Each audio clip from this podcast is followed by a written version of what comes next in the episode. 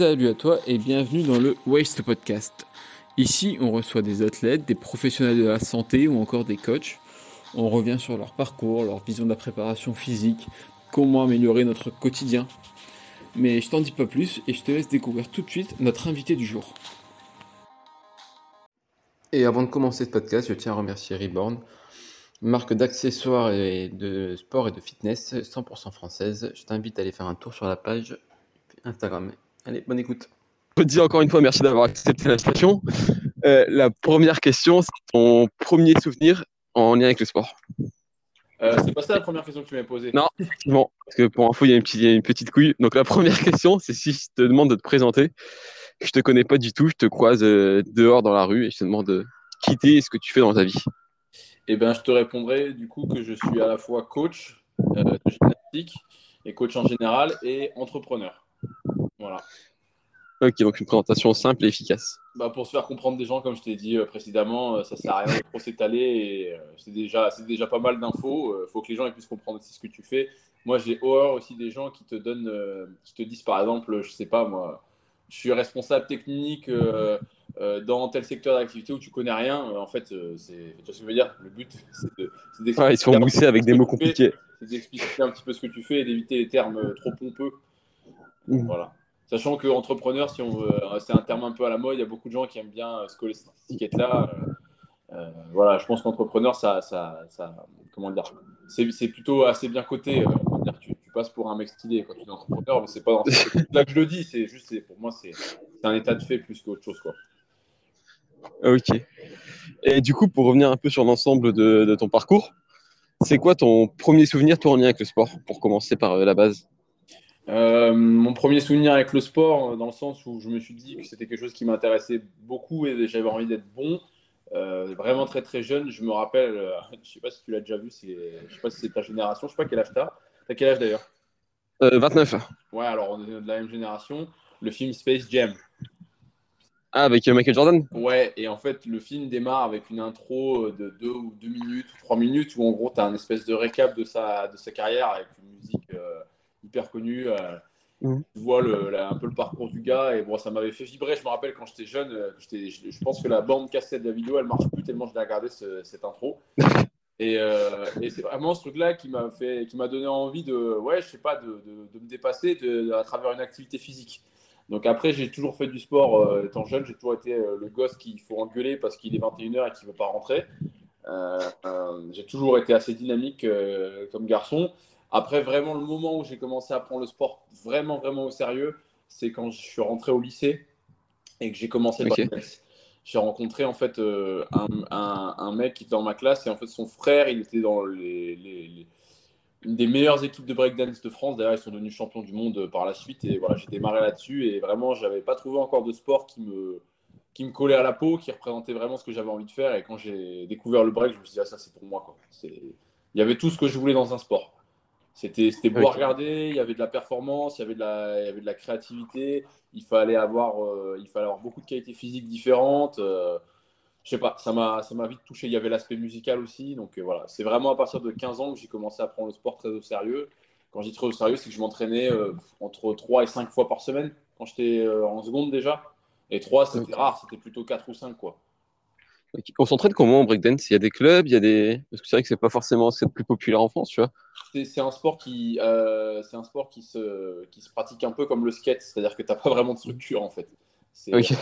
c'est, euh, c'est, c'est un sport où en gros la mentalité, euh, pour, pour caricaturer un peu, c'est un peu la mentalité euh, charbon, comme ils disent dans le Nord. C'est tu vas aller, tu c'est celui qui va s'entraîner le plus dur, pas forcément correctement, mais qui va, qui va se faire le plus mal et qui va s'entraîner le plus dur, qui va, qui va progresser. Euh, Il n'y a pas vraiment de méthodologie d'entraînement, il n'y a pas vraiment de coaching. Euh, tu as un peu euh, ce qu'on appelle les anciens, c'est les mecs qui sont super forts en fait, et puis qui vont te donner deux, trois petits conseils par-ci par-là. Mais si tu veux, c'est un peu comme vraiment comme les skateurs, ils savent même pas ce qu'ils font en fait. Il y a pas de- C'est des gens qui sont bons parce que parce qu'ils ont pratiqué longtemps, parce qu'ils sont passionnés, mais ils sont pas dans la transmission du tout. Ils n'ont pas de recul sur ce qu'ils font, sur ce qu'ils ont fait. Donc euh, voilà, c'est très à l'arrache en fait. C'est très très à l'arrache. Euh, Ok. On te fait faire des mouvements euh, qui sont pas du tout. Enfin, l'ordre de progression est mal fait. Enfin bref, ça a peut-être évolué depuis, hein, mais en tout cas quand je démarrais, c'était vraiment à l'arrache. quoi. Ok. Et toute cette notion de, de rythme et tout, tu l'as déjà, toi? Parce que, Tu sais, j'ai l'impression que c'est un truc. euh, tu l'apprends pas, tu vas avoir le rythme sur la musique, tout ça. Je... Oh, Moi, par exemple, je sais pas danser, j'ai- c'est un truc que j'ai un peu renoncé, tu vois. ah, si, ça s'apprend. Ah, si, ça s'apprend. Ah, ok. Ça s'apprend. Et en vrai, franchement, les bases de, de, de choper le rythme, c'est hyper facile. C'est juste qu'il faut pas le faire avec des mouvements trop compliqués, en fait, dès le début. Mhm. Dès le début, et, après, et après, le, le breakdance, il a aussi cette particularité, c'est que tu joues pas que euh, sur les sonorités. C'est quand même un sport où on met vachement en avant euh, euh, la, la complexité technique. On a ce qu'on appelle des mecs qui font des power moves, c'est des mecs qui en gros qui claquent des mouvements hyper impressionnants et, et, c'est pas forcément tout sur la musique. Ils vont se débrouiller juste pour que le, le mouvement de fin ou un des mouvements de leur enchaînement il soit sur l'accent de la musique. Tu vois ce que je veux dire? Donc, Ok. Voilà, en gros, les, ceux qui font du break, c'est ceux qui aiment le moins euh, être euh, dans la musicalité. Ça ne veut pas dire qu'à haut niveau, tu ne l'es pas, parce que pour être à haut niveau dans n'importe quel sport, il faut, être complet. Mais bon, c'est un peu pour les mecs qui, justement, euh, sont un peu décoincés de, danser et qui veulent quand même faire des figures. Quoi. C'est pas dur, hein. choper le rythme, c'est pas dur. J'avais pas, pas spécialement d'aisance là-dessus, c'est ça. Ça s'apprend, hein. c'est comme être à l'aise face à une caméra. Oui, il y a des gens qui ont du charisme et qui tout de suite, euh, la caméra elle va être sur eux, ils vont réussir à capter l'attention, euh, à, bien se à bien se tenir. Et puis, t'as- et puis, mais par contre, si tu te mets de- devant une caméra un peu tous les jours et que tu t'entraînes, tu Ok. Et du coup, c'est parce comment t'as des... tu parlais de haut niveau, tu as des compètes, tu as des. Euh, bah, c'est, pareil. Alors, c'est un peu comme une le- fédération comme les sports où il n'y a pas vraiment de fédération. Alors, peut-être qu'il y en a une maintenant d'ailleurs, parce que ça va au JO. Euh, Mhm. C'est pas structuré, c'est-à-dire qu'en gros, euh, c'est même pareil que dans le CrossFit en fait. Dans le CrossFit, tu vois, il y a, bon, il y a les CrossFit Games, mais en soi, CrossFit Games, c'est des compétitions privées, tu vois. Euh, Mhm. Il n'y a pas de fédération de CrossFit, donc tu as des compètes qui, qui se valorisent parce qu'il y a beaucoup de monde qui veut les faire. T'as des compètes, il n'y a pas vraiment de standard, si tu veux. Pareil, au niveau du format, tu vois, y a- au CrossFit, c'est le gros problème des compètes, c'est que tu n'as pas de standard universel. Tu vas à une compète, on va t'autoriser de faire, euh, de placer tes mains d'une telle manière pour les HSPU. Tu vas à une compète, on va te laisser, par exemple, te mettre d'une certaine façon pour, pour le bar up. Enfin bref, tu vois, il n'y a pas de. C'est pas, euh, c'est pas réglementé, donc tu as des championnats du monde aussi, mais bon, encore une fois, c'est pas.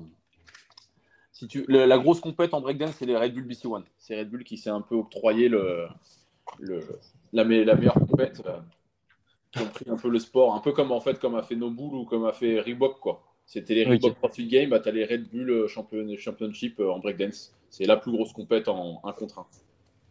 Et du coup, c'est parce comment une compétition en breakdance C'est chacun met son son, fait sa, sa Non, non, non, non, mais pas ton son. En gros, tu as, un DJ qui passe des sons. Alors, les sons, euh, quand tu écumes le milieu, tu connais pas mal les musiques. Tu te fais rarement Ouais. surprendre. Parce que, bon, en gros, euh, c'est pas souvent les mêmes sons qui passent, mais de toute façon, quand tu as le rythme, tu peux prendre n'importe quelle musique et improviser dessus. Parce que c'est- ça fonctionne toujours de la même manière.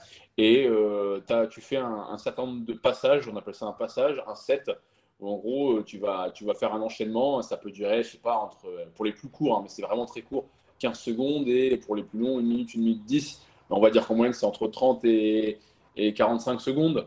Et tu as des juges.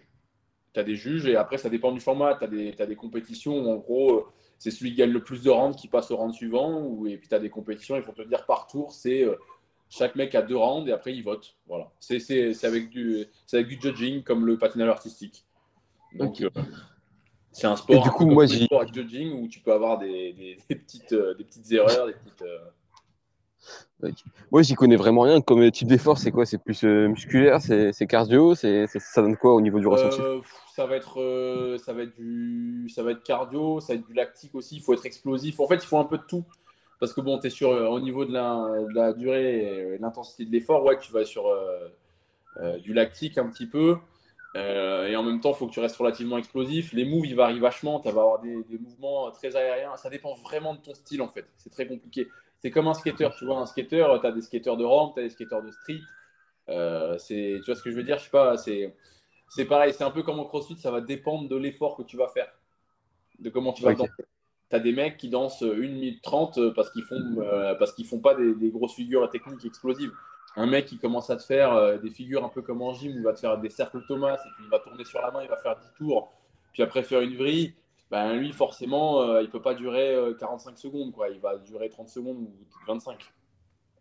Donc euh, c'est beaucoup Tu- de corps, beaucoup de poussée et beaucoup d'explosivité.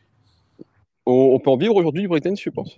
Euh, Outre les quelques- ouais, a Alors, euh, ben, ceux qui en vivent, tu as encore une fois, moi je suis plus trop dans le milieu, donc peut-être que je me trompe, j'ai dire des conneries, mais pour moi, tu as, tu as deux manières d'en vivre. Tu as les gens qui sont en gros des intermittents du spectacle. et qui du coup travaillent pour des compagnies, travaillent pour des artistes, etc. Et puis là, ça dépend vraiment de, de dans quelle compagnie tu es, pour quel artiste tu travailles. Par exemple, moi je connais des danseurs, euh, enfin je ne les connais pas personnellement, mais il y a des danseurs connus euh, du milieu du breakdance qui ont dansé pour Madonna pendant des années. Et il y en a qui dansent encore pour elle. Eux, je pense qu'ils sont pas mal payés parce que bah, c'est Madonna et en plus de ça, euh, elle, elle a un certain lien avec ses danseurs, donc elle les garde sur plusieurs années. Voilà, je pense que, je pense que tu peux gagner ta vie correctement. Tu peux gagner ta vie avec les cash prize des battles, mais là, il faut envoyer. Franchement, il faut envoyer. Je pense que c'est pas une manière viable sur le long terme parce que c'est pas des gros cash prize. Puis tu as les sponsors. En gros, Red Bull, ils ont une dizaine d'athlètes qui sont sponsorisés, un peu comme ce qu'ils font dans le BMX, tous les sports extrêmes, si tu veux. Donc, eux, je pense qu'ils gagnent bien leur vie, ils font des workshops, euh, ils, sont, ils sont invités pour, euh, faire du, pour être juges dans plein de compétitions. Euh, ils sont aussi. ils doivent être. En gros, si tu veux, tu, tu, fais plein de choses en même temps. Tu fais de la pub, tu vas peut-être être danseur dans une compagnie, tu vas travailler, faire, tu vas faire de la pub, tu vas aussi faire des faire des cours. Il y en a qui doivent donner des cours, des séminaires. Donc, il faut toucher un peu à tout.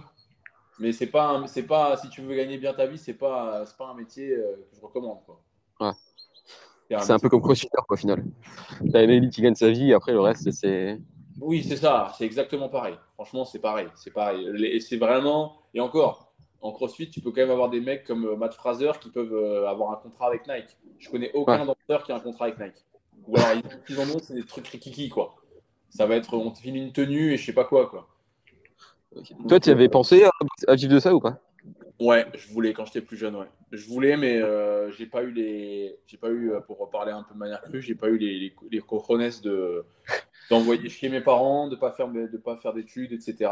Et au final, si je l'ai pas fait, bah, c'est, c'est parce que j'avais pas le cran de le faire. Je sais pas si j'aurais été bon. Mm. Sincèrement, j'étais pas mauvais parce que forcément, quand tu pratiques un sport pendant 10-15 ans, tu n'y pars pas trop être dégueulasse, tu vois mais je n'étais pas doué. J'étais pas doué, franchement. n'étais pas spécialement doué. Euh, euh, en plus de ne pas avoir le physique pour, je pense que je m'entraînais pas super bien. Euh, et j'avais pas les connaissances que j'ai aujourd'hui en préparation physique, euh, en récupération, en programmation, etc. Qui, qui peut-être à l'époque, si je les avais eu, m'auraient permis de, de, faire ça mieux. Quoi. Mais non, j'ai pensé, mais je ne l'ai pas fait. Et quelque part, ce que j'ai fait avec PowerCamp, c'est ma vengeance. Non, mais au final, je voulais, je voulais, je voulais vivre quand même de, du mouvement. Et je le fais aujourd'hui, tu vois, d'une manière complètement différente. Et euh, enfin, pas, pas si différente que ça, parce que pour moi, la gym, c'est le break, c'est très lié. Mais euh, je voulais en vivre, ça c'est sûr. Je l'ai fait pas de la manière directe, quoi. Parce que toi, niveau études, etc., tu t'orientais plus dans un truc euh, commercial, je crois, si c'est pas de bêtises. ben ouais, on a, j'ai fait. moi, quand j'étais plus jeune, je savais, je savais que je voulais avoir ma boîte, je savais que je voulais être indépendant je savais que je voulais travailler dans un milieu soit créatif, soit euh, sportif. Euh, mais je ne savais pas exactement comment ça allait se goupiller. Et en gros, bah, le, truc, c'était euh, fais des bonnes études. Comme ça, au moins, tu t'assures, tu t'assures, t'assures tes arrières. Et puis, bon, l'argument de mon père à l'époque, qui n'est pas, qui est pas un très bon argument maintenant quand j'y repense, c'est si tu fais une école de commerce, tu peux travailler dans le domaine que tu veux. Oui, c'est vrai, mais en fait, tu restes sur des postes. par exemple, si, si tu adores le café, euh, et que tu travailles pour une boîte de café mais que tu as fait des études de marketing, tu ne seras pas euh, dans, je sais pas, dans la conception de, nouvelles, de, nouveaux, de nouveaux grains, de nouveaux assemblages, etc. Euh, tu seras assistant marketing ou directeur marketing, donc tu seras derrière un bureau, voilà, etc. Alors si tu n'as pas envie d'être, si tu as envie d'avoir un boulot manuel, c'est pas une école de commerce par exemple. Et du coup, à quel moment tu mets le, le break de côté? Je l'ai jamais vraiment mis de côté pour moi. j'en fais toujours un peu. Euh, je l'ai jamais vraiment mis de côté. J'en fais toujours. Là, tu vois, j'ai fait ma programmation euh, hier pour les semaines à venir et le samedi, je vais en faire par exemple. Je vais m'entraîner dessus. En fait, si tu veux, euh, j'ai dépassé cette dichotomie dans ma tête. Il y a le break, il y a la gymnastique artistique, il y a le calisthénie, il y a la gymnastique cross. Pour moi, c'est un tout. Pour moi, en fait, je considère que je fais de la gym de manière générale et donc du coup, tous les mouvements qui sont au poids de corps et qui ont qui, ont, qui demandent à la fois de la coordination, de la force, de la souplesse. Pour moi, je les mets dans la gym et du coup, pour moi, j'ai jamais en fait. Après le moment où je l'ai mis de côté, on va dire que je me suis dit, j'ai arrêté de m'entraîner avec mes potes du break et j'ai mis ça un peu de côté, c'est quand je suis rentré en école de commerce parce qu'en école de commerce, bah, j'étais vachement pris par, euh, par le côté associatif. J'avoue que ça m'a vachement plu. Euh, et, puis, euh, et puis, je sentais aussi que, que je sais pas, j'avais j'avais envie de passer à autre chose. parce que dans le, dans le monde du breakdance, c'était assez particulier. C'est c'est pas une classe sociale très, très aisée. Et, et du coup, ben, les mentalités, elles, ont, elles sont un peu fermées, malheureusement. C'est pas, pas de leur faute, hein, mais tu te retrouves aussi avec des discours et des mentalités, comme je disais, qui est fermées, qui sont pas tournées vraiment vers l'avenir. C'est pas très positif. et moi, j'avais envie de, bah, de, de j'étais pas, j'étais pas défaitiste par rapport à la vie. Tu vois, je trouve que les gens avec qui j'étais en breakdance, ils avaient un discours vachement victimaire à l'époque. Ok. Après, peut-être que ça arrive au JO et tout, ça va peut-être un peu relancer le truc. Et... Ouais, ouais, ouais, mais voilà. Et si tu veux, il n'y avait pas, il y avait pas une, c'était pas une vibe positive. J'avais, bah, tu vois, c'est le côté charbon. C'est euh, en gros, nous on charbonne parce que on veut gagner notre croûte en dansant. Et moi, en fait, c'était pas, je voulais, c'était pas ça que je voulais. Moi, j'avais un vision un peu idéaliste des choses. Donc il y a eu ça, puis il y a eu l'école en même temps. L'école, ça me prenait du temps. J'étais à l'école à Lille et mon, entrée, mon truc était à Villeneuve d'Ascq et je trouvais pas le temps. En fait, je, je trouvais plus le temps de, de faire le lien entre les deux, quoi. Mais j'ai continué à m'entraîner quand même. Moi, je m'entraînais juste tout seul. Ok. Et à côté, tu fais d'autres activités physiques ou tu restes euh, sur le break? Bah, je te dis, maintenant, je fais, pour moi, euh, je fais plus du, je fais plus du break au sens propre. Je fais de la gym, quoi. Donc, euh, je fais de la gym CrossFit. Je, fais de la beaucoup tout ce qui est équilibre. Tu vois, tout ce qui est hand balancing, tout ce qui va être, mhm. tout ce qui va être aussi un peu acrobatie, etc. Donc voilà, mon, mon, focus principal c'est la gym, mais le répertoire gestuel, il est immense, comme au crossfit. Quoi. Donc, déjà, ça, ça me prend pas mal de temps. Et après, dans les sports que j'aime bien faire, bah, je fais un peu de skate de temps en temps. Parce que c'est un sport que c'est le sport que je faisais. Je faisais du roller et du skate avant de faire du break, en fait. J'en fais un petit peu pour le fun. Je suis nul à chier, mais je, prends beaucoup de plaisir. Euh, et, euh, et, voilà, à peu près, hein, c'est tout. Euh, si j'aimerais bien me mettre un peu au surf, tout ça, en gros, activité de bûche, quoi. On est à Bordeaux, c'est très bête de pas en faire. Ouais. Voilà. Et du coup, à quel moment, toi, tu, découvres le, CrossFit?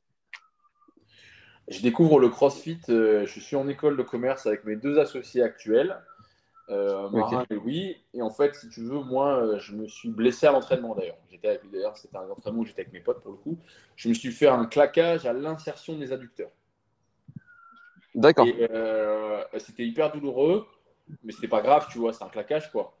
Euh, mais du coup, ça m'a empêché de danser pendant un mois et demi. Et à l'époque, pas danser pendant un mois et demi, pour moi, c'était, euh, euh, j'avais pas l'impression de, prendre un arrêt de six mois, un an aujourd'hui. Quoi. C'était horrible. Et donc, du coup, je me suis mis à faire deux choses bizarres. Je me suis mis à faire, il y avait un, mur dans ma rue, et je faisais du, tennis. Je tapais contre la balle, contre le mur. Et deuxième ah ouais. je me suis dit, bon, je vais faire un peu de muscu en attendant. Parce que nous, il faut savoir que dans le milieu du break, ça a peut-être évolué, mais les mecs qui font de la muscu, c'est de la gonflette. Euh, ils n'ont pas de force. Regarde, nous, on est maigrelés comme tout, on fait des figures de ouf, on, vole, euh, on fait des saltos, des machins. Donc, j'avais pas une très bonne image de la muscu. Et euh, à cette époque-là, bah, il y avait Louis, mon associé, qui lui venait du rugby, il faisait de la muscu et je suis allé avec lui. Et en fait, ça m'a grave plu parce que c'était, on faisait pas ça en mode muscu, on faisait ça plutôt côté force athlétique, on faisait du squat, on faisait du développé couché, mais on essayait de faire des, efforts sub-maximaux, on essayait de travailler notre force, quoi. Et en fait, il y avait euh, la salle où j'étais.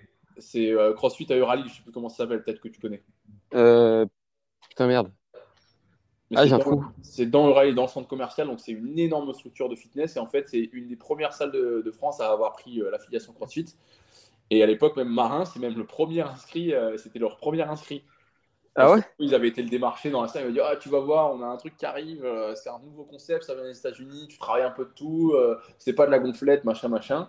Et donc, euh, en fait, nous, on s'entraînait. Mes potes, ils faisaient déjà un peu d'altéro.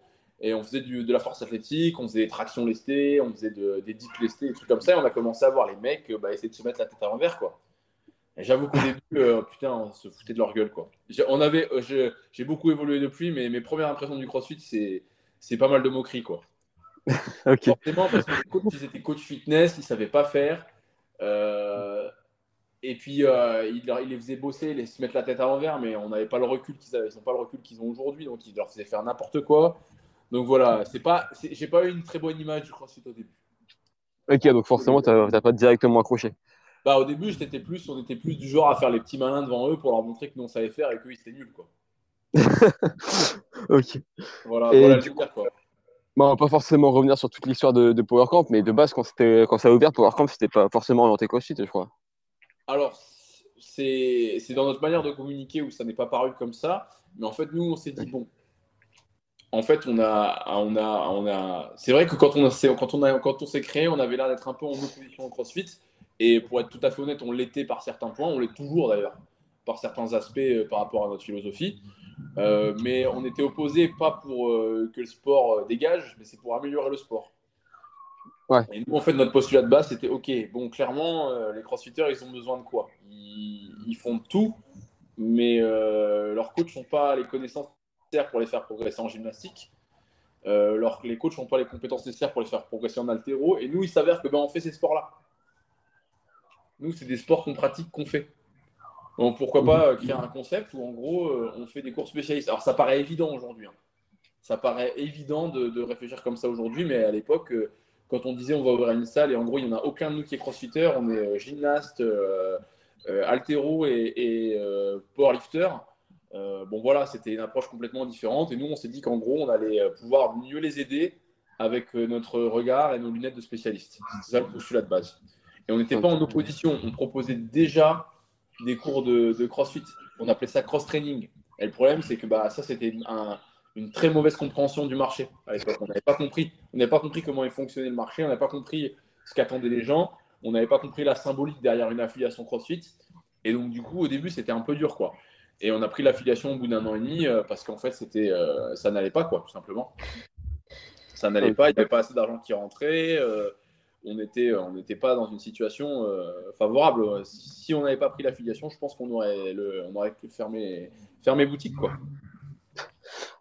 D'ailleurs, toi, en venant du. Excuse-moi, quand on a pris l'affiliation, on n'a rien changé à nos cours. On faisait déjà, en fait. C'est juste un label.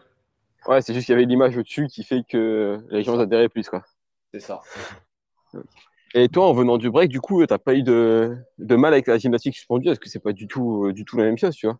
Euh, si, si, si, si, exactement. J'ai eu pas de mal. Euh, c'est là où j'avais le plus de retard parce qu'en gros, moi, je suis arrivé la première fois que je suis arrivé dans une salle de, de, muscu. Donc, c'est la salle à Euralil. Euh, J'étais à peine capable de faire une traction et puis j'ai claqué, euh, je crois, j'ai dû faire entre 12 et 15 dips.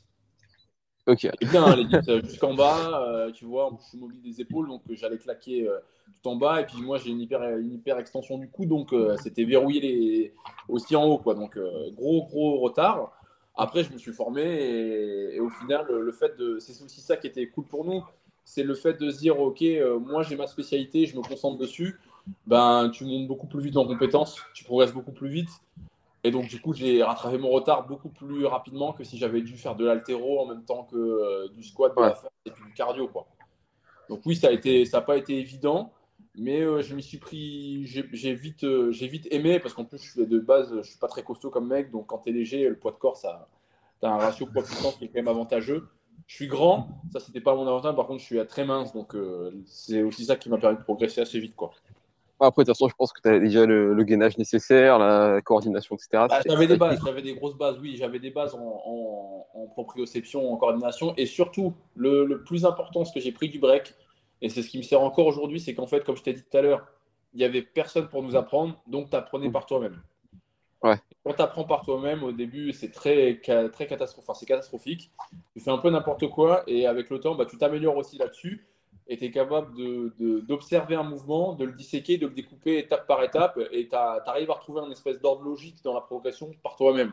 Et ça, ça m'a vachement aidé parce qu'avant même de regarder des vidéos YouTube, etc., j'étais capable de regarder le, le de me dire, OK, euh, il y a cet élément-là qu'il faut que je travaille, le false grip ok, les tractions, la transition, ça se fait comme ça. Euh, euh, et, voilà, donc c'est comme ça. J'ai réussi en gros à rassembler un peu les pièces du puzzle tout seul parce que je l'avais déjà fait avant dans mon précédent sport. Et du coup, quand tu t'es orienté vers, vers le coaching, tu t'es tout de suite senti légitime pour faire ça ou pas? Parce que tu n'avais pas forcément le. Enfin, tu n'as pas un passé en STAPS, en Krebs ou je sais pas quoi?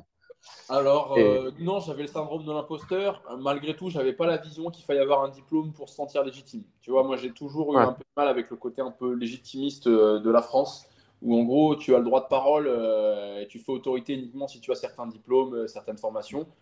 Euh, moi, j'ai toujours été inspiré par la culture américaine pour beaucoup d'aspects, notamment celui-là que en fait, tu peux, te, tu peux te former tout seul, tu peux, tu peux apprendre par toi-même, tu peux aller chercher la connaissance auprès de certaines personnes sans, en sortant du cadre académique. Donc, euh, ce qui fait que je me sentais pas légitime, c'était plus mon manque d'expérience et mon, mon, manque de connaissances. Je savais jusqu'où je pouvais aller et je savais où j'en étais. C'est ça qui me créait cette espèce de syndrome de l'imposteur plutôt que de me dire j'ai pas de diplôme, j'ai pas de j'ai pas de j'ai pas j'ai pas travaillé en gym j'ai pas on me le demande en temps on me dit mais t'as jamais été gymnaste? Et en fait je dis non.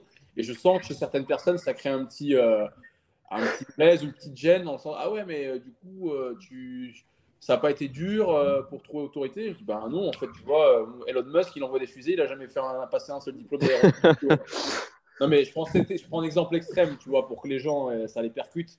Mais mais tu peux, te, tu peux te former tout seul. Là, tu vois, je suis en train de, de lire beaucoup de livres de marketing ces derniers temps parce que j'ai envie de progresser en marketing euh, pour euh, ma propre société, pour, pour mes propres produits, mes propres services.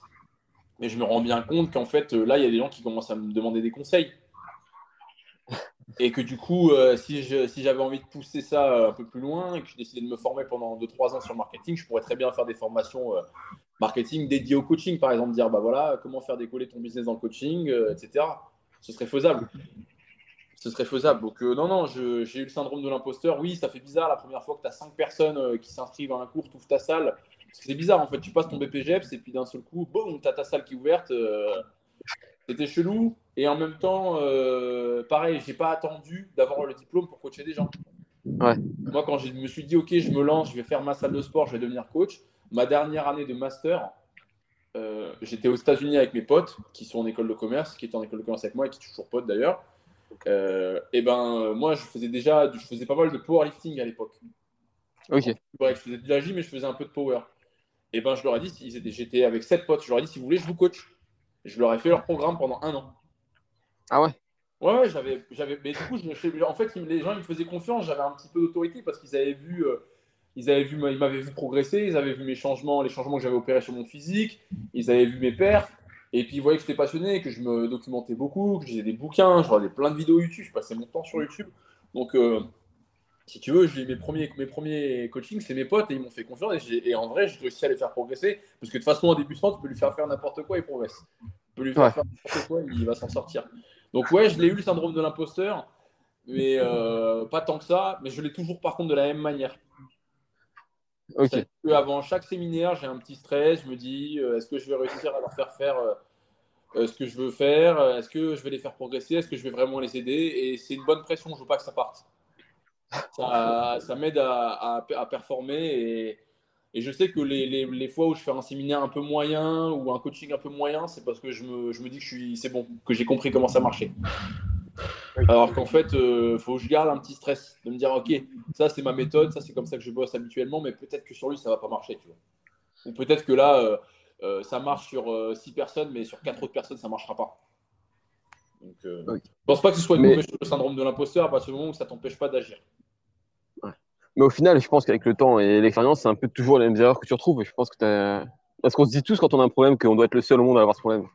Mais au final, je pense que ça tourne vite en... Enfin, ça tourne pas en rond, on va pas dire ça comme ça, mais c'est souvent la même chose à force que tu, que tu vois, non? Euh, bah oui, non, je suis d'accord avec toi. Je, fais une aparté, mais j'ai souvent. Euh, je, discute, quand on se discute avec ma copine, des fois, je lui dis écoute, euh, tu sais que les disputes qu'on a, il y, des, y, a des centaines de milliers de personnes qui ont les mêmes, et les solutions, c'est presque toujours les mêmes. Euh, parce que aussi moi je suis resté longtemps longtemps célibataire et je suis quelqu'un qui est beaucoup dans l'observation. Et j'ai regardé pas mal les couples autour de moi et notamment mes parents etc et quand tu regardes bien c'est toujours les mêmes disputes c'est toujours les mêmes problématiques qui reviennent très souvent. Et du coup bah, c'est pareil pour les solutions c'est à peu près la même chose. Euh, pour le coaching oui c'est toujours pareil. C'est il faut faire attention à l'âge qu'a la personne. C'est l'objectif qu'elle te dit avoir et l'objectif qu'elle a vraiment. C'est voilà c'est ce genre de choses. Euh, mais oui, c'est toujours les mêmes problèmes, mais tu progresses quand même. Tu sens que tu, tu, tu, tu complexifies un peu tes problématiques euh, quand même au fur et à mesure. Ok. Et du coup, ouais, je suis obligé de te, poser la question quand même. C'est quoi, toi, les erreurs que tu vois le plus souvent chez, chez les athlètes de CrossFit dans, dans leur manière de pratiquer les mouvements gymnastiques? Euh, alors, bah, c'est un, point que j'aborde souvent en séminaire. C'est, euh, je vais te la faire courte, mais en gros, pour moi, il y a des mouvements qui sont euh, davantage basés sur de la technique et des mouvements qui sont davantage basés sur de la force. Un mouvement qui est basé avant, davantage sur de la force, il faut que l'entraînement soit toujours relativement dur parce que ce que tu cherches à avoir derrière, c'est une adaptation physiologique. Donc, un gain de force, un gain de masse, euh, un gain en endurance musculaire, etc. Alors que, que quand tu as un mouvement qui est basé sur la technique, ce que tu cherches, c'est rajouter de la complexité. Et ça, en fait, ça change complètement la manière de s'entraîner. pour moi, quand tu, rajoutes de la, quand tu veux rajouter de la complexité, il faut que ton entraînement il soit relativement simple. Tu vois, il faut que ce soit simple de jongler avec trois balles avant d'essayer de jongler avec une quatrième. Ouais. Par contre, ton, 90% au squat, ça doit toujours être dur. Mm. Parce que si, c'est pas, si tu fais 10 reps avec ton 90%, ça ne l'est plus. Et donc, du coup, ça oriente vachement la façon dont tu vas t'entraîner. Et je trouve que les crossfitters, comme leur sport, il y a beaucoup d'histoires de chrono, d'émom, de reps, de charges, où il faut en faire un maximum sur la durée la plus courte. Ils vont avoir cette approche-là quand ils travaillent des mouvements techniques. Alors qu'en fait, ça, pour moi, ça se travaille de la même façon que tu apprendrais une partition de guitare. Tu n'es pas là pour te dire j'ai 20 minutes, il faut que j'ai fait une partition par minute, etc. Tu fais un peu euh, avec le flow. Quoi. Ok, mais du coup, je prends l'exemple. principal, si je peux en dire une, c'est celle-là. Je prends l'exemple d'une des, programmations, tu vois, je ne vais, pas, vais pas balancer la programmation, t'inquiète pas. Mais si on parle de Einstein, si je prends l'exemple d'une de tes programmations, tu vois, je t'avais dit que j'avais eu l'occasion d'en voir quelques-unes, etc. Donc, sans vouloir balancer ta programmation, mais si je parle d'Einstein, tu as beaucoup de shoulder tap, etc., par exemple. C'est pas du fort time. Quand c'est un gros volume, par exemple, c'est pas du fort time. C'est il vaut mieux prendre son temps pour les faire, et... quitte à ah passer dessus. Ouais, c'est ça. En gros, tu vas avoir des exos où bah, forcément, je dis pas qu'il faut pas timer certaines choses, qu'il faut pas calibrer certaines choses, mais c'est pas toujours nécessaire. Et en mhm. l'occurrence, dans la programmation de que je mets un volume de free shoulder taps à faire. En gros, c'est practice time. Et le problème, c'est que bah, c'est pas beau. Les gens, en fait, ce qu'ils aiment en fait, dans le fait que ce soit structuré, c'est que ça leur donne l'impression de faire quelque chose de propre. Tu sais, mhm. les gens, c'est, les gens, quand ils arrivent, la première fois qu'ils te font un squat, ils te font le squat avec les pieds devant. Ils ont les pieds bien alignés l'un à l'autre. Parce que pour eux, avoir les pieds un peu ouverts sur le côté, c'est pas propre, c'est pas beau, tu vois. C'est un truc à la con, je donne cet exemple-là, mais si tu veux, les gens, ils ont l'impression que si c'est pas structuré, euh, step by step, détail par détail, qui font n'importe quoi, alors qu'en fait, euh, il y a certaines choses qui doivent se travailler un peu de manière libre et un peu freestyle, entre guillemets. Ok. je voudrais aussi, juste, je sais que tu n'as pas trop, tu plus beaucoup de temps, je vais faire vite un débat qu'on a souvent euh, dans la boxe, c'est est-ce que la gymnastique, c'est plus dur pour les hommes ou pour les femmes selon toi? Je sais qu'on est en 2022, qu'il ne faut pas genrer, etc. Mais souvent, on entend les hommes dire ouais, moi je suis plus lourd. Tu as les femmes qui disent ouais, mais toi tu as plus de force. Est-ce que toi, dans ton public les personnes que tu as et tout, tu as un public qui revient généralement? Euh, alors, je dirais que, que ce sera plus dur pour les femmes quand même, pour, pour, pour la simple et bonne raison que les, les mouvements de gymnastique en crossfit ont une dominante force plus importante que, que l'aspect technique, mm. qui permettrait du coup de, pallier ou d'éviter euh, ce manque de force. Euh, dans la manière dont ils sont proposés les mouvements, dans la manière dont c'est séquencé, etc., dans les roads. Euh, voilà. Si, si, demain, par exemple, on mettait beaucoup plus de mouvements au sol et de mm-hmm. figures au sol, je pense que les, les femmes, elles s'en sortiraient peut-être un peu mieux parce qu'elles ont généralement une meilleure coordination et elles sont surtout beaucoup plus appliquées à l'entraînement euh, chez les. Euh, je parle en règle générale, bien sûr. Donc ça, ça pourrait leur rendre service, mais, euh, mais voilà quoi. Et puis ce qui fait aussi pour moi que c'est un peu plus dur pour les femmes, c'est qu'au final, dans les salles de CrossFit, les gens ont, souvent, hein, quand, quand, ils ont souvent quand même un passé sportif, mais c'est plus les hommes qui ont un lourd passé sportif que les femmes. Il y a plein de femmes, c'est leur premier sport. Surtout que ça se popularise vachement, donc il y a de plus en plus de, de nouveaux entrants, de gens qui n'ont jamais fait de sport du tout de leur vie ou qui ont été très sédentaires et euh, le manque de force, euh, malheureusement, quand tu démarres un sport à 25 ans, euh, c'est compliqué de développer la force. quoi. Alors que les mecs, il y en a plein qui l'ont déjà de base, ils ont fait un peu de muscu avant, ils ont fait du rugby, ils ont fait, ils ont fait un peu de salle, donc forcément tout ça c'est déjà, déjà ancré quoi. C'est déjà ancré. Donc je dirais que c'est toutes ces femmes et le dernier aspect pour, pour lequel c'est un peu plus dur, c'est qu'elles sont, certes elles sont très consciencieuses d'entraînement, certes elles sont très très appliquées, mais euh, pour moi, le, gros souci, c'est qu'elles ne se font pas confiance. Euh, j'ai vu un nombre de, fois, ça m'arrive toutes les semaines, mais je pense qu'il n'y a pas une semaine où ça ne m'arrive pas, voir une, nana bloquée sur, euh, sur un muscle-up, alors qu'en fait, elle a toutes les armes qu'il faut, elle le fait bien, elle a la mobilité, la coordination, même la force pour le faire, et en fait, elle n'arrive pas à le passer, parce qu'il y a, y, a y a de l'appréhension, de la peur de se retrouver au-dessus, la peur même la peur de réussir, c'est bizarre ce que je veux dire, mais c'est la peur de réussir. Ouais. Se voit pas dans, ce truc-là. Et pour moi, ça, ça les bloque. Ça, ça les bloque. Mais de toute façon, pour moi, c'est symptomatique de, aussi de, tu vois, si pour rentrer dans le débat homme-femme, pour moi, si les femmes aussi, elles ont des postes moins importants, si elles gagnent moins bien leur vie, c'est aussi parce qu'en fait, euh, elles sont moins rentres dedans. Alors après, on peut débattre est-ce que c'est culturel, est-ce que c'est physiologique Moi, je pense que c'est un peu des deux.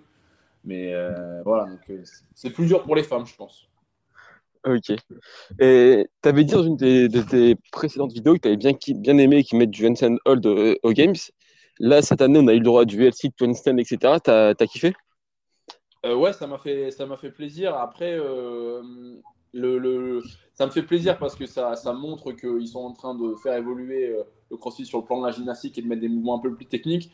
Maintenant, entre le moment où on le voit au CrossFit Games et le moment où ça apparaît dans les salles de CrossFit et le moment où ça fait sa place, son trou dans les, dans les salles de sport et dans les compétitions, il y a toujours 2-3 ans et, et, et, il faut qu'ils remettent le, le paquet dessus. C'est-à-dire que là, par exemple, ils avaient mis une année, chez... en 2016, ils avaient mis des HSPU euh, sur les anneaux.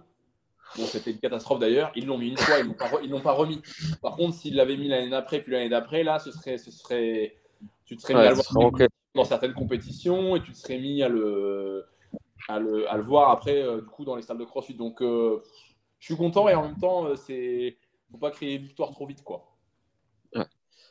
J'ai encore un peu de temps, si tu veux, je peux te laisser. Euh, bah, deux, trois petites questions encore et après je t'embête plus. Euh, J'avais aussi une, question parce que j'ai lu le Level 1, tu vois, et dedans il parle de pour être bon en, gymnase, en gymnastique, ou, enfin je sais plus exactement comment c'est tourné, mais il faut tenir deux minutes en site unbroken. Et j'ai entendu dire que dans le CrossFit gymnastique aussi, il disait qu'un bon gymnase est capable de tenir deux minutes dans toutes les positions, que ce soit deux minutes en haut de la barre, en bas de la barre, en dips en bas, en dips en haut, toi, t'en penses quoi de ça euh, Clairement, c'est pas mon cas. c'est pas mon cas. Euh, surtout pas Parce que moi, je me suis rendu au début. Et ça s'est vite arrêté, tu vois. Ah, deux minutes de L-Sit, c'est très, très, très, très costaud. Hein. Euh, non, alors moi, je pense que c'est un peu. Tu sais, c'est un peu des punchlines, c'est un peu des, des trucs pour te, te, faire saisir certaines notions. Moi, ce que j'avais vu, c'est que, en gros, dans certaines écoles de gymnastique, euh, il leur faisait faire une minute de L-sit aux gosses avant qu'ils fassent des relevés de jambes, donc des toast to bar, en gros. Et que forcément, euh, une fois que le gars a travaillé de façon isométrique et qu'il sait faire une minute euh, en L-sit, et ben, la première fois qu'il fait des relevés de jambes en, strict, il en fait 15, quoi. Alors qu'il n'a jamais essayé de sa vie. Bah, déjà, les minutes de L-sit, je pense pas que c'est non plus. Et en gros, c'est aussi, je pense qu'ils font ça pour mettre l'accent sur le fait qu'il faut travailler au début en gymnastique sur beaucoup d'isométrie et de statique. En gros, c'est la première phase que je donne toujours aux gens. S'il y a une phase de création de forme, c'est est-ce que tu es capable de te mettre dans les positions qu'on va te demander.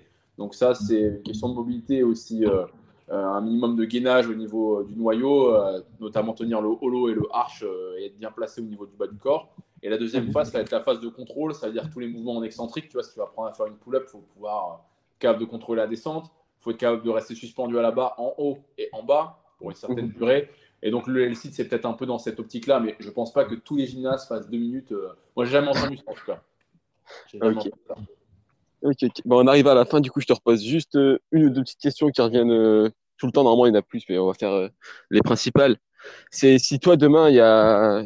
Je sais plus comment s'appelle le mec qui gère les games, j'ai complètement zappé, mais demain. Il... Bah, plus, maintenant, il a changé, il a changé maintenant. Je sais plus qui c'est. Du coup, bah voilà, si demain tu, il t'appelle et tu écoute Robin, je suis un peu en galère là, il me faut un WOD pour les games, je sais pas quoi faire. Ce serait quoi, toi, le WOD que tu créerais pour euh, tester les qualités mentales et physiques d'un athlète? Euh, Max time, instant hold, sans bouger. Ok. Bah non, mais c'est un peu comme un max squat, tu vois. Moi, j'aime bien les. J'aime bien qu'il y ait des WOD, tu sais, avec des, des, des, des doublés, des, triplés, où on combine plein de choses. Mais je trouve ça bien aussi quand tu as des épreuves qui sont axées sur, euh, sur une qualité physique ou une compétence. Euh, le, CrossFit Total, c'est super parce que là, on est là, on est sur. Euh, ok, on va mesurer ta force. Mhm. et c'est une épreuve pure altéro ou pure powerlifting, appelle ça comme tu veux. avoir une épreuve de swim and run, c'est pareil, c'est une épreuve pure en endurance musculaire, et, enfin pas endurance musculaire, pardon, cardiovasculaire. Et ben pour moi, il faudrait une vraie épreuve de gym, mais pour moi, sans mettre un c'est un peu pourri, en vrai. Mhm. C'est, J'aime bien, c'est toujours mieux que rien, mais je trouve ça plus, euh, plus technique de tester les gens là-dessus. C'est vraiment, ok, est-ce que tu as bossé, est-ce que tu es un athlète complet? Je, leur dirais ça. Pour toi, maîtriser le handstand hold avant le walk, c'est important? Ben, C'est juste qu'en fait, euh, si tu fais ça, euh, c'est un peu comme le L-sit et les relevés de jambes, tu vois. Ouais. C'est ce que je veux dire, c'est ok, c'est plus dur, ok, ça demande du, du travail, ok, c'est c'est beaucoup plus euh, frustrant comme travail, mais une fois que tu fais ça, euh, moi, ce qui fait que la gymnastique au sol de CrossFit, j'ai jamais entraîné les HSPU, jamais entraîné le walk. Euh, ce qui fait qu'en fait, ces mouvements-là, je suis arrivé et je les ai tout de suite maîtrisés, c'est parce que je savais faire du handstand hold depuis déjà des années. Ok. C'est la base. quand, tu penses à, quand tu penses à la gym, tu penses à quoi?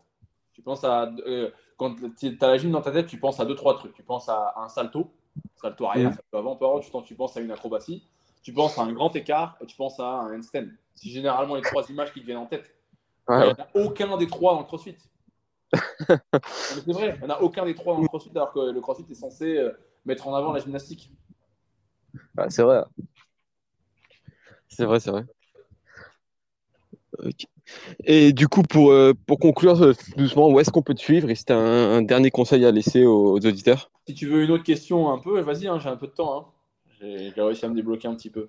Sauf si tu veux maintenant, je sais que tu avais une batterie de questions à la fin, donc si tu en as une autre, vas-y. Hein. On fait celle-là. Ok, bah là, là c'était euh, ton meilleur et ton pire souvenir en lien avec le, sport euh, Fou là là, c'est dur ça. C'est super dur comme Mon Après, pire souvenir... souvent une blessure qui revient, mais. Euh, mon pire souvenir avec le sport, ah, j'en ai pas. Je te jure, j'ai pas de mauvais souvenirs. J'ai pas de trucs dans le sport qui, où je me suis dit putain, euh, je, je sais pas pourquoi je fais ça. Non, non, sérieux. Ah, mon pire souvenir avec le sport, euh, est-ce que ça peut être un rapport avec une blessure ou ce genre de choses? Ouais, bah c'est souvent scardien, la blessure, c'est vraiment. Bah, voilà, je suis désolé de ne pas faire dans l'originalité, mais euh, en gros, j'ai été. Une fois, je suis allé promener mon chien au parc, et en gros, ça a démarré une baston avec un autre chien, et en les séparant, du coup, je me suis fait mordre le poignet droit. Ah putain, merde. Et euh, j'ai fini à, l'hôpital à me faire recoudre, etc. etc. Et le, mon poignet, c'est mon, mon instrument de travail. Ouais avec la gym, je suis tout le temps euh, sur les mains, etc. Et j'avoue que, que au-delà de, de, perdre euh, ma passion, de, plus pouvoir faire ma passion, je me suis dit je vais perdre ma passion et mon travail en même temps, quoi. Donc ça, après, je suis vite passé au-dessus, j'ai vite été rassuré, mais ça a tourné dans ma tête un peu pendant 2-3 jours à me dire, en fait, ça se trouve, sur ton poignet, n'aura plus jamais l'extension euh, comme avant, où tu auras toujours des grosses douleurs, etc. Et pendant, pendant deux mois, j'ai mis du temps à récupérer, mais voilà, donc ça c'est revenu. Et mon meilleur souvenir, franchement, mais j'en ai, j'en ai tellement des, des, bons souvenirs dans le, dans le, sport. En fait, ça fait 5 ans que chaque jour que je me lève, j'ai un bon souvenir. Quoi. Ouais, c'est. Moi, je veux juste te dire que, pour te résumer, moi, c'est mon quotidien. Chaque jour, beaucoup de, de, de, gratitude pour le travail que je suis capable de faire et la vie que j'ai. Euh, je pensais jamais un jour euh, vivre de ça. Tu vois, quand je fais des coachings, des fois, j'ai fait des coachings salto arrière. Et je me mhm. rappelle euh, à faire des salto arrière dans mon jardin ou des trucs comme ça. Et je me suis jamais dit dans ma tête que j'allais en vivre comme ça. Jamais je imaginé qu'on allait me donner de l'argent et que j'allais aider les gens à faire ça. D'ailleurs, ouais, c'est vrai que je n'ai pas posé la question, mais j'imagine que quand tu as tout quitté un peu le Nord pour partir à Bordeaux ouvrir une salle de sport, enfin, je pense qu'au niveau de tes proches, ta famille, etc., c'était pas forcément tout chaud, non? Oh non, ça n'a pas posé de problème. Oh non, non, non, non, pour le coup, bah alors moi déjà, euh, pour ce qui est de mes proches, à part ma famille, la plupart de mes potes, en fait, de mes amis, ils sont un peu à droite à gauche parce que quand tu fais une école de commerce, les gens ils sont amenés à beaucoup bouger pour le travail. Donc j'en ai une grosse partie à Londres, l'autre partie elle est à Paris. Donc dans tous les cas, ils n'étaient pas à Lille. À part forcément ma famille, ma mère, mon père, ma soeur, euh, etc., mes oncles, ce genre de choses. Et après, mes autres potes, mes potes euh, du sport, bah, en fait, ils sont avec moi. voilà, donc euh, non, ça n'a pas, pas, été dur pour la famille, ça n'a pas été dur pour moi, j'étais content de bouger. Ok, t'as pas eu d'appréhension toi en ce euh, non, on me dit toujours ça. On me dit, ouais, franchement, vous avez eu, euh, vous avez eu du courage de vous lancer. Et en fait, moi, je ne l'ai pas du tout ressenti comme ça. Moi, c'était, c'était un besoin viscéral, mais vraiment. C'est-à-dire que si je ne l'avais pas fait, je serais malheureux comme tout. Moi, je ne me suis pas posé la question de est-ce que ça va marcher, ça va marcher. Je me dis, en fait, j'ai tellement envie de le faire, euh, je le fais. Voilà. Je suis vraiment, en fait, il n'y a vraiment pas eu de, de, de prise de tête là-dessus je ne me suis pas euh, dit, ah là, j'ai fait 5 ans d'études et là, au final, je n'ai pas gagné ma vie pendant tant de temps parce que je monte mon truc. Non, non, je me suis dit, ok, moi, je rêve de faire ça. Euh, j'y pense, ça fait deux ans que j'y pense tous les jours. Tu sais, quand j'étais encore à l'école, je me disais, je fais ça quand je sors, je fais ça quand je sors. Donc euh, voilà, ça.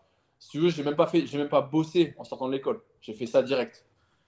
J'ai pas eu le temps de me dire, ok, je gagne ma vie correctement, je suis cadre, je suis assistant marketing ou euh, où je bosse dans une, dans une équipe, je gagne 3000 ou 4000 balles par mois, euh, je suis sur Paris, euh, putain, est-ce que je vais quitter mon confort pour monter ma salle? J'ai même pas eu le temps de me poser ces questions-là. Et est-ce que tu t'attendais à ce qu'un jour ça prenne cette ampleur-là? Parce qu'aujourd'hui, PowerCamp, c'est un peu, tu sais, c'est la mec du CrossFit, quoi. sincèrement, ça va paraître prétentieux, mais oui. Oui, parce que euh, dès, le début, euh, les gens qui m'ont inspiré dans le, dans le domaine, c'est des gens qui avaient cette, cette, ampleur-là. Et je vais même te dire que je ne suis pas encore à ce que j'espère qu'on fera. Après, je prends, euh, je prends chaque, chaque petite victoire, je la savoure et je sais que j'ai beaucoup de chance. Je sais qu'aussi, tu vois, je, je savais qu'on en était capable, mais je savais aussi qu'il y avait un gros facteur chance. C'est-à-dire que je ne me, je me prends pas pour un ouf, tu vois. Je sais qu'il y a beaucoup, beaucoup de facteurs qui rentrent en compte pour réussir à faire ce qu'on a fait et que les planètes, elles se sont bien alignées. Mais euh, ouais, je voulais, je voulais un truc comme ça. Je voulais pas juste une salle de sport. Je voulais, moi, euh, qu'on soit. Euh, parce que si tu veux, les mecs qui m'ont inspiré pour monter ma salle, c'est des mecs qui étaient youtubeurs.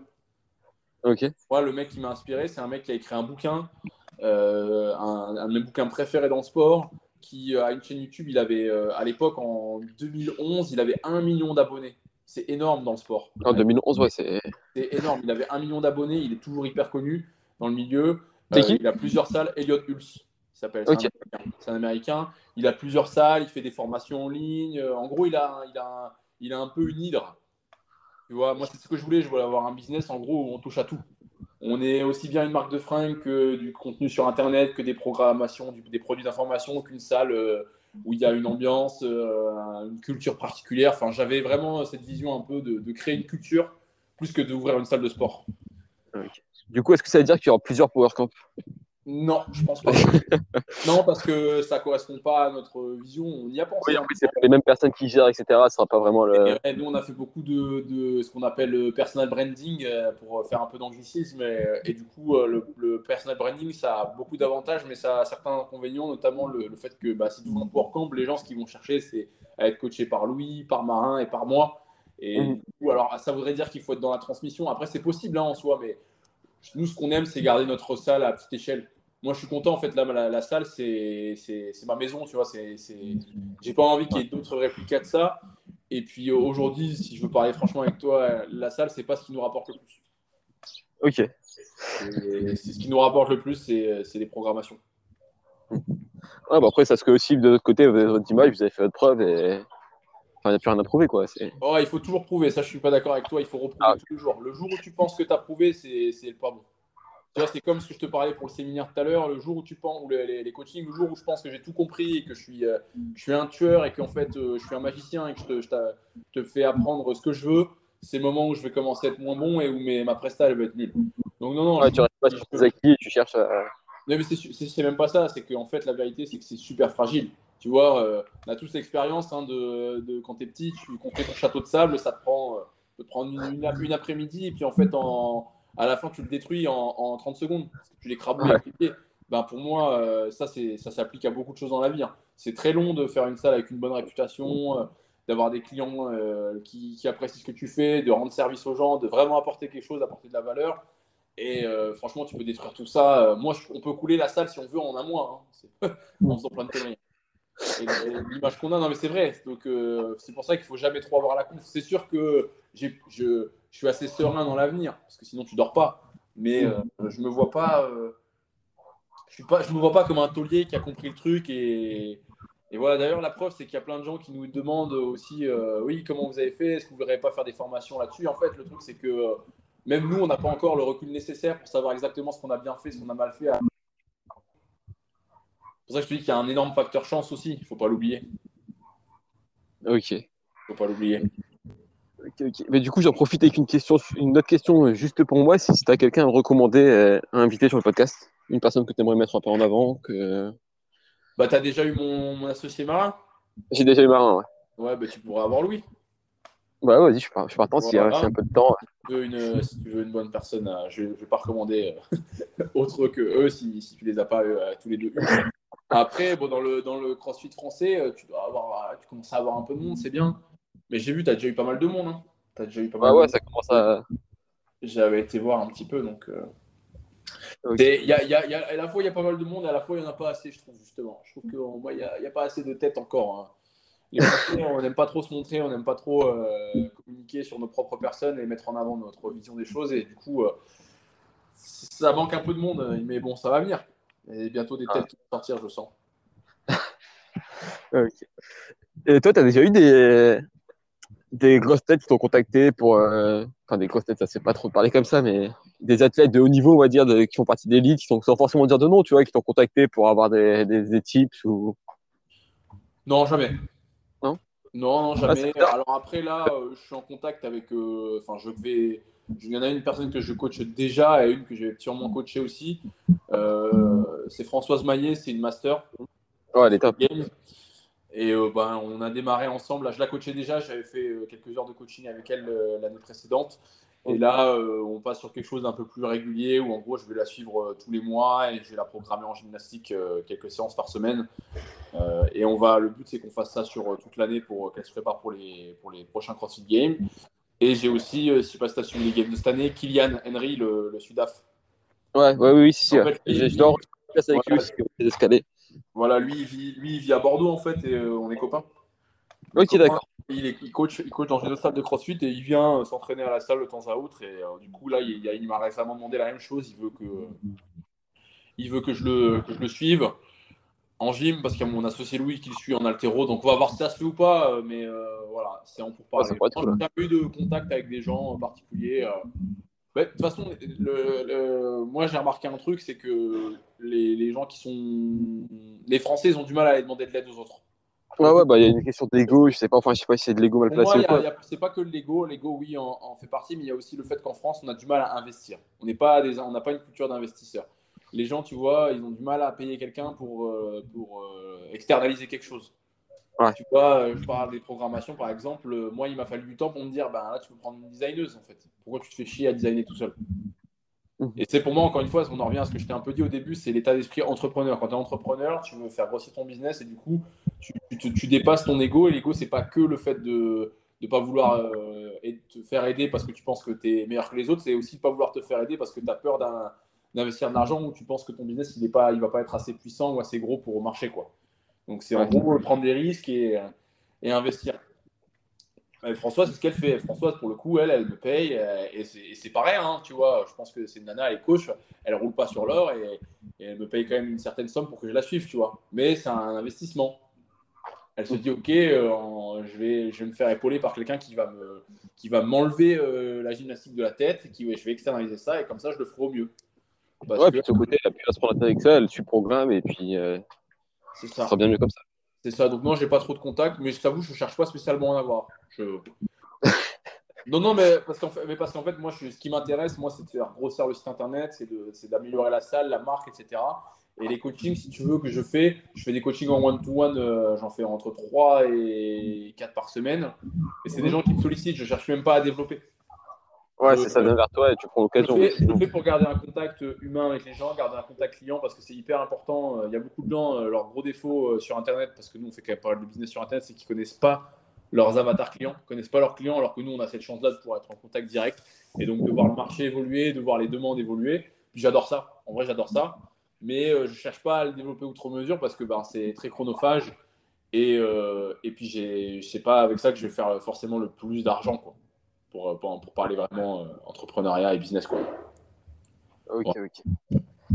Et du coup, pour conclure, si tu as un petit dernier conseil à laisser aux, auditeurs et, et, si on peut savoir où est-ce qu'on peut te retrouver, même si je bah, pense que... Déjà, ces auditeurs, euh, c'est quoi? C'est des crossfitters surtout?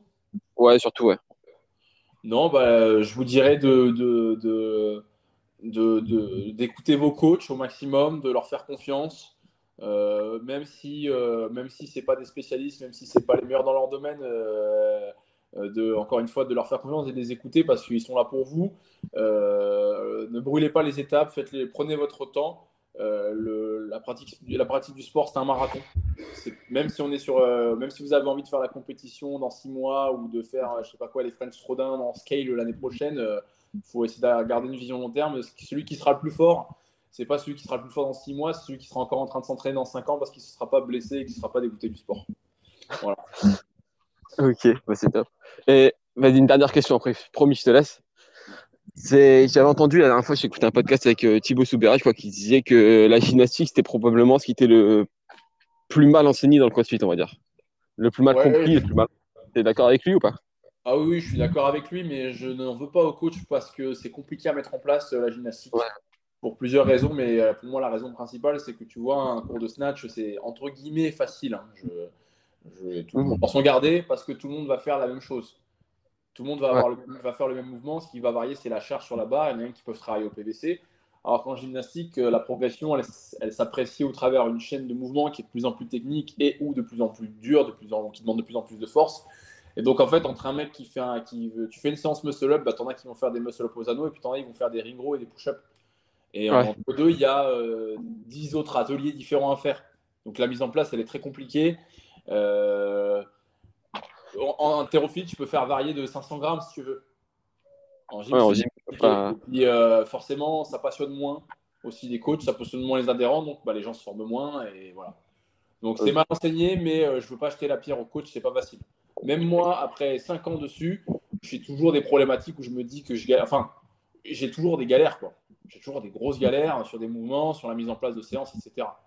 Et, Et après, tu moi, je suis spécialiste, donc j'ai la chance de pouvoir me focaliser là-dessus. Ouais. Euh, je pense aux autres coachs, euh, voilà, je, me dis que ça doit pas être évident, quoi. Puis je pense aussi, je sais pas, tu me confirmeras ou pas, tu vois, c'est que en altéro, le coach qui veut se former, il peut aller dans une salle altéro, tu vois, mais pour, se- pour se former en gym crossfit, c'est pas vraiment en allant dans une salle de, de gym traditionnelle, tu vas apprendre des bases, c'est sûr, Ah mais oui, ce oui, sera pas c'est sûr. Et puis, forcément en plus, ils sont très fermés, euh, les, les salles de gym, de ce que j'ai entendu. Ils ont aucun. ils- En fait, là, les, les, les coachs d'altéro ont compris qu'il y avait un marché dans le crossfit et du coup, ils font des formations, ils proposent des programmations, etc. etc. Euh, en gym, c'est pas le cas. Tu vois, Thibaut, c'est un ovni, je pense, chez les gymnastes parce que Ouais. il- il- c'est. Les, les, les gymnastes ne sont pas du tout orientés business. Eux, ce qu'ils veulent, c'est avoir un groupe de, de jeunes athlètes qui vont faire de la compétition et qui vont gagner des compétitions en club. Et en gros, euh, en gymnastique, ton temps de vie, euh, ta, ta carrière sportive, elle est très courte. Donc en fait, euh, quand tu as 16 piges, tu es déjà vieux. Quoi. Et donc quand tu débarques à 25 ans, dire hey, je voudrais apprendre, un bah, tu, ils en ont rien à foutre en fait, ça les intéresse pas. Donc, euh, Thibaut, ce qu'il fait, c'est pour un gymnaste, c'est très rare. Et c'est très bien d'ailleurs. Je trouve ça bien que. que Ouais, c'est une bonne mentalité. Il va avoir une vision, il va avoir un apport complètement différent de quelqu'un comme moi qui va avoir qui va venir du breakdance et de la gymnastique crossfit uniquement. Quoi. Ok, ok. Bon, bah vas-y, pas prendre plus de temps, j'ai déjà suffisamment abusé là. T'as pas abusé, t'inquiète, ça fait plaisir. Bah, du coup, je te, je te remercie encore pour euh, m'avoir accordé ce temps-là et je te souhaite une, une bonne après-midi. Allez, ça marche. Je fais quitter l'enregistrement, là, c'est bon, ça va enregistrer? Ouais, ouais, c'est bon, c'est bon. Allez, ben, merci Vincent, et puis à une prochaine peut-être. Avec plaisir. Salut.